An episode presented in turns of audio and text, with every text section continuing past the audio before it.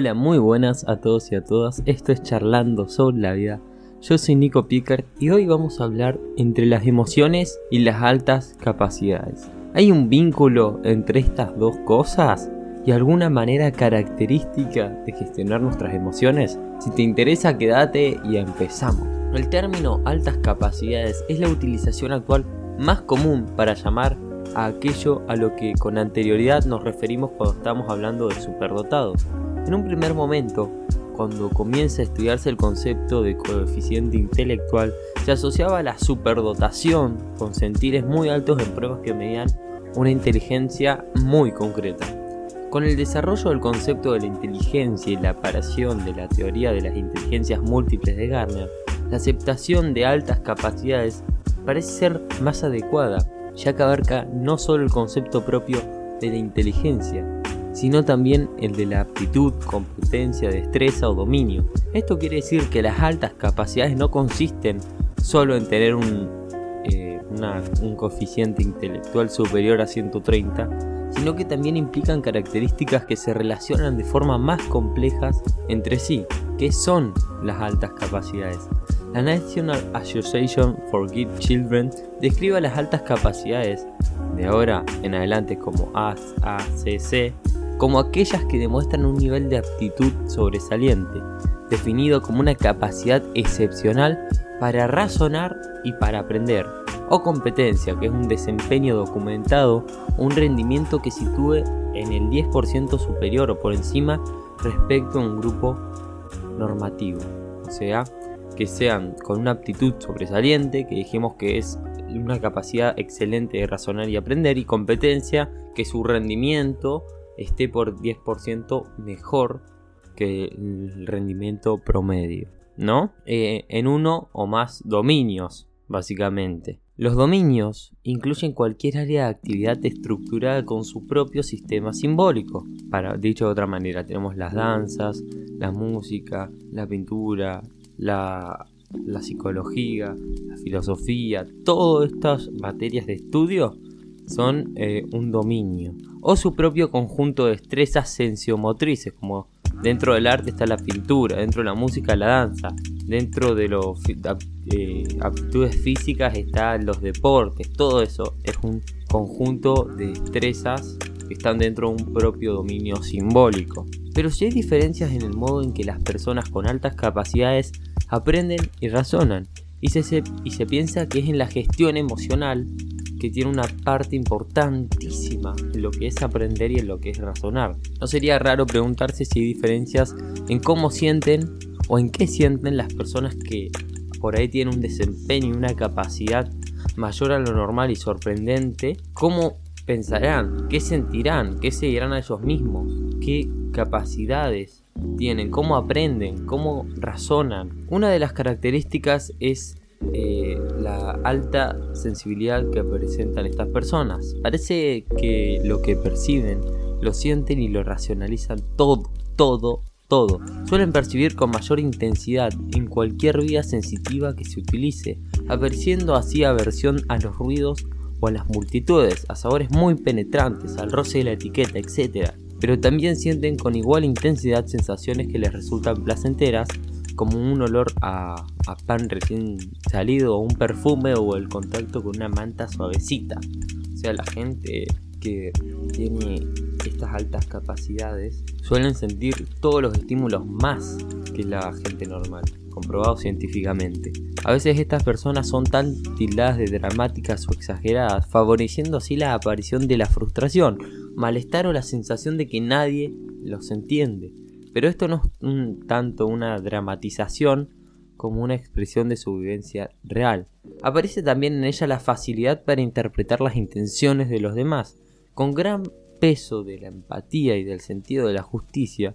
Y es que las personas con estas altas capacidades parecen sentir lo que siente el otro y no solamente entender lo que ocurre.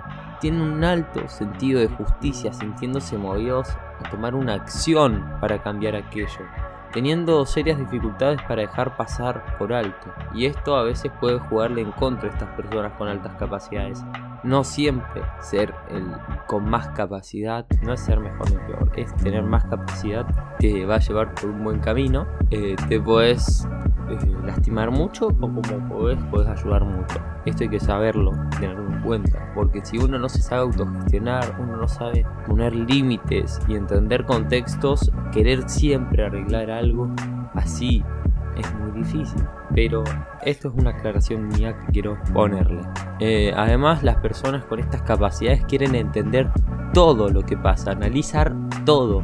Desde su perspectiva, casi cualquier cosa que hacen, ven o escuchan o practican está tintado con una emoción. Así, la integración de la emoción en el entendimiento de los hechos es importante para poder darle una visión de conjunto a lo que se está analizando. Esta necesidad de entendimiento los lleva muchas veces a sentirse desbordados a nivel emocional, ya que las veces que se esta situación no se cuenta con las herramientas necesarias para la gestión de emociones tan intensas, así que suelen tomar sus propios mecanismos de gestión emocional. Muchos niños con estas capacidades presentan este desbordamiento en lo que Tessier en 1994 denominó desincronías. Este fenómeno aparece en ellos cuando no aparece un desarrollo paralelo que es cognitivo y emocional.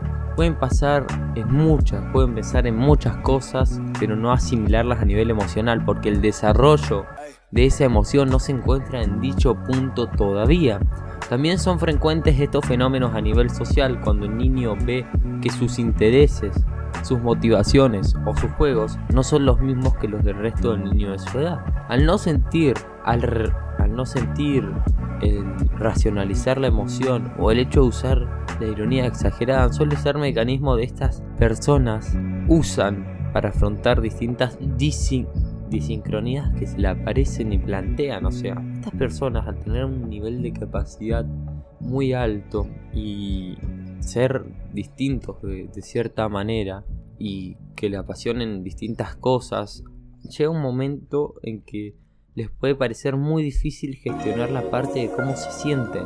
Y para poder llevar a cabo esas herramientas emocionales de afrontamiento, lo que hacen es tratar de no sentir, de ponerle sí o sí una razón y englobar sí o sí lo que es una emoción, o ser tan irónicos para tratar de encajar. Eh, hay que destacar la importancia de la pronta detección altas capacidades, tanto en el contexto familiar como en el escolar, para poder ajustar y ayudar a las personas que se le presentan y, y así poder ayudar a un desarrollo cognitivo, emocional y pleno. Imagínense un niño que tiene estas capacidades tan eh, grandes o lo común por una u otra razón y no, no encaja. Empieza a ver que no puedan encajar, que por ahí es distinto a todos, por ahí ve a, los niños jugando otras cosas y él no le gustan. Entonces todo lo que le genera a él se va a empezar a sentir culpable porque le estamos enseñando a hacer de una cierta forma o no le estamos dando herramientas para que pueda usar esas emociones o para que pueda gestionarlas y ser él porque todo el tiempo nos implican ser de cierto modo hacia cierta normalidad y a lo que es común. Y no a todos nos gustan las mismas cosas, a no todos los divierten las mismas cosas. Entonces hay que eh, encontrar estas personas que tienen muy buenos dominios en distintas áreas y enseñarles que está bien ser distinto, que todos somos diferentes, que nacieron con una capacidad distinta y que es normal que bajo como son ellos puedan gustarle las cosas que le gustan y se pueda divertir de la forma que quiera. Hasta acá el podcast de hoy, espero que te haya gustado. Te mando un fuerte saludo y nos vemos en el próximo. Chao.